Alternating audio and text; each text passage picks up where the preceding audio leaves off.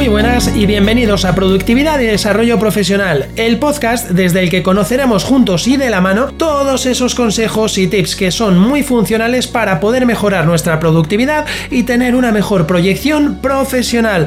Deciros que además de aprender mucho sobre productividad y desarrollo profesional, también vamos a tocar puntos más personales para poder mejorar como personas, no solo como trabajadores, empleados o como empresarios. El podcast en sus inicios se llamaba Organiza tu caos y asume el control y publicaba una vez a la semana un episodio de en torno a unos 20-25 minutos. Actualmente se llama Productividad y Desarrollo Profesional y publico para todos vosotros un episodio diario de lunes a viernes a las 7 a.m. de la mañana. Si has llegado hasta aquí escuchando, solo me queda darte la enhorabuena e invitarte a que entres a disfrutar del podcast, sobre todo porque es gratis. Un fuerte abrazo, chao.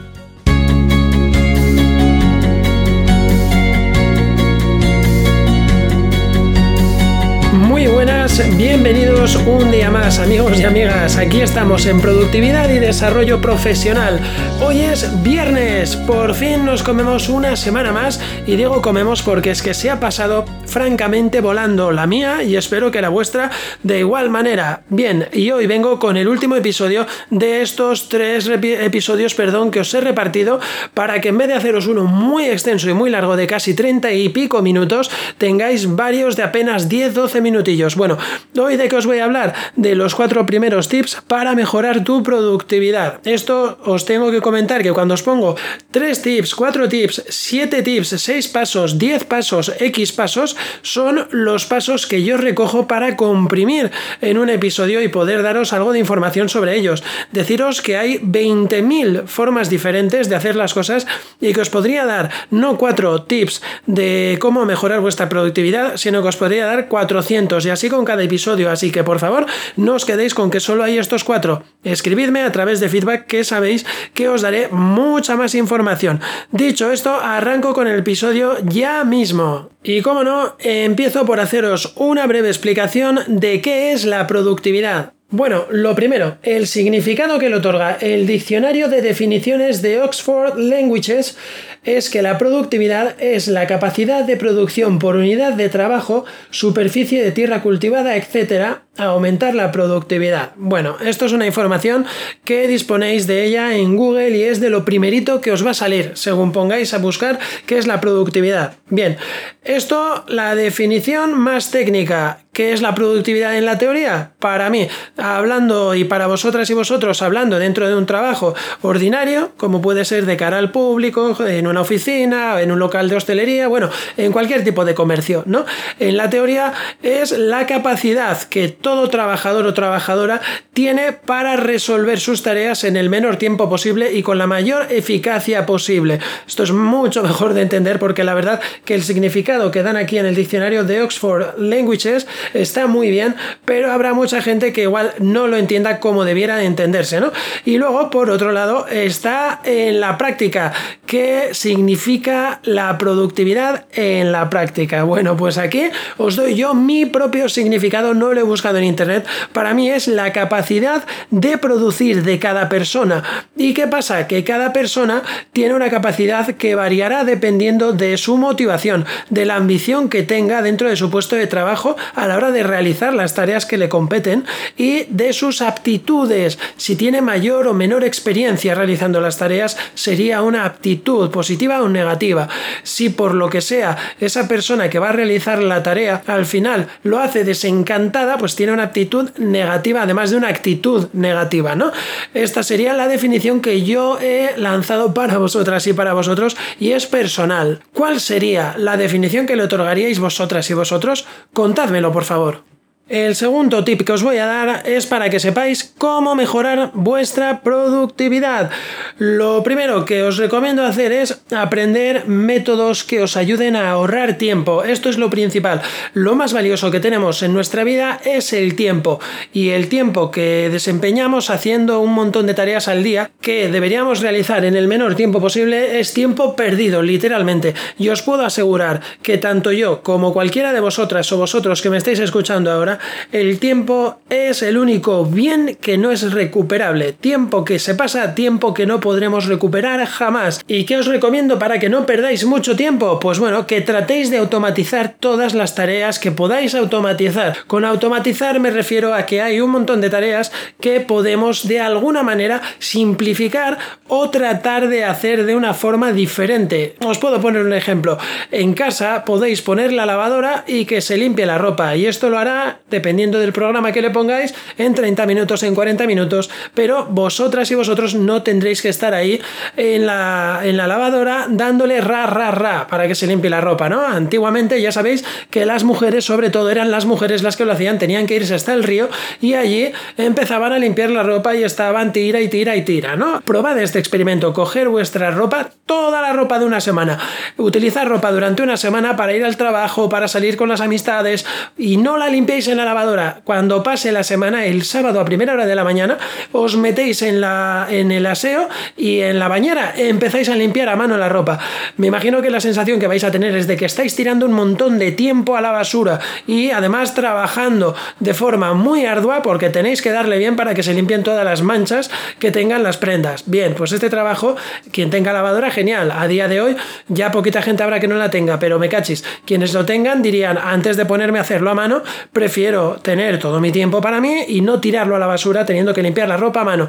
Este pequeño experimento os recomiendo que lo hagáis para que sintáis en vosotras y en vosotros de qué va esto de tener una buena productividad, porque hay gente que lo escucha y dice, sí, sí, si yo es que no puedo mejorar lo que ya hago porque ya soy la mejor o ya soy el mejor en mi puesto de trabajo, ya soy el mejor organizando y recogiendo mi casa, soy el mejor haciendo y deshaciendo, pa, pa, pa. Bien, eso está muy bien porque está bien que todos pensemos que somos los mejores, pero todos mejorable. Siempre se puede mejorar unas décimas, unos minutos, unos segundos, siempre se pueden mejorar. Os recomiendo por favor que hagáis el experimento para que lo entendáis y sintáis en vuestras carnes lo que duele perder un tiempo tan valioso de vida que luego no será recuperable jamás. Y para poder hacer este experimento, lo único que tenéis que hacer es tratar de utilizar todos los conocimientos de los que ya sois conocedores y conocedoras, pero utilizarlos de forma estratégica.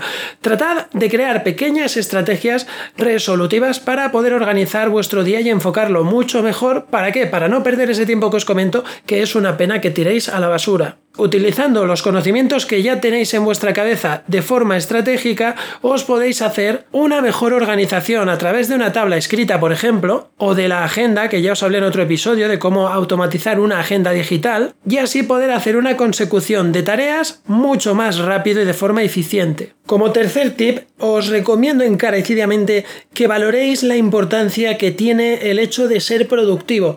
Es muy importante ser productivo y más hoy en día con la de competencia que hay. Podéis echar un vistazo al mercado exterior, al mercado interior de vuestro país y veréis que cada día hay más y más empresas y dentro de esas empresas nacen más y más trabajadores cualificados que son competencia pura y dura. Y aunque tú a nivel interno tengas la creencia de que eres el mejor en lo tuyo, siempre vendrá alguien con más conocimientos, aunque tenga un poquito menos de práctica, que en unos pocos meses te pueda doblar. ¿Y qué significa que te pueda doblar? Que pueda demostrar en la práctica que te da 20.000 vueltas y que te ha dejado obsoleta u obsoleto. Con que, por favor, valorad la importancia que tiene ser productivo y cuanto mejor lo seáis, menos competencia tendréis, porque es cierto que el, sector eh, de los negocios está cada vez más masificado, pero hay ciertos nichos que no crecen tan rápido, pero que se mantienen muy bien y dan buenos beneficios. Bien, pues para los empleados el problema que tiene es que puede haber mucha competencia, ¿vale? De esos negocios y si acaso vais a tener que competir, intentad por lo menos ser siempre mejores en esto, en productividad. Yo en mi caso, por ejemplo, si tuviera mi propia empresa que todavía no la tengo, estoy en camino de ello, preferiría contratar a una persona con un 50% menos de conocimientos y tener que enseñarle yo personalmente, pero que esa persona sea productiva le pagaría por su productividad, aparte le enseñaría a hacer el trabajo que tendría que realizar dentro de mi empresa y con esto en muy poco tiempo tendría un trabajador de 10, un buen trabajador que cualquier persona querría tener en su empresa. Y como cuarto y último tip, os recomiendo que miráis o evaluéis vuestra productividad. Tenéis que tratar de utilizar indicadores para medir vuestra productividad.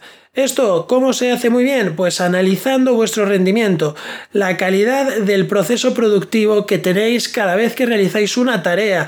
¿La realizáis en tiempos bien y de forma organizada o la empezáis por el tejado, como se suele decir, empezáis la casa por el tejado y acabáis por los cimientos? Es muy importante todo esto y de vosotros y vosotras depende que hagáis un análisis para que podáis determinar cuál es el rendimiento que le echáis cuando realizáis una tarea y si podéis comprimir ese tiempo que necesitáis para realizarla. Además también analizad cuáles son los equipos o herramientas que utilizáis para poder realizar esas tareas. Evaluar si os favorecen esas herramientas o si por lo contrario empeoran y os dificultan realizar la tarea mucho más rápido.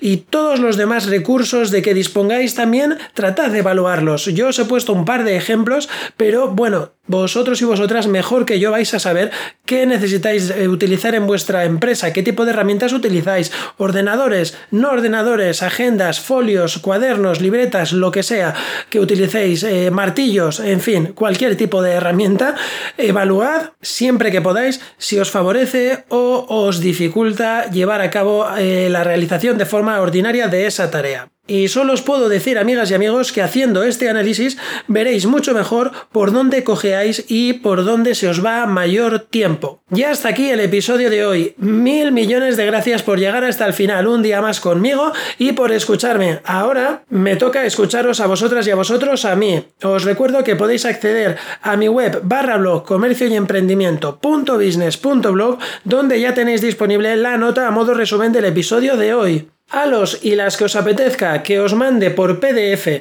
perdón, por correo electrónico en archivo PDF la nota para que la podáis llevar encima en el teléfono móvil o compartirla, escribidme desde la página feedback en mi página web y os mandaré por correo electrónico encantado el archivo para que podáis disfrutarlo y compartirlo o hacer con él, mientras sea bueno, todo lo que os apetezca hacer.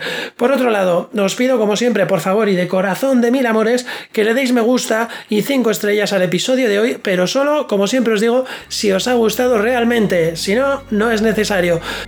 Solo puedo desearos que tengáis un estupendísimo fin de semana y un gran descanso a los que os toque y a los que no os toque, bueno, que trabajéis arduamente porque muy pronto os llegará vuestro descanso. Un fuerte abrazo y el lunes volvemos con más productividad y desarrollo profesional. ¡Chao!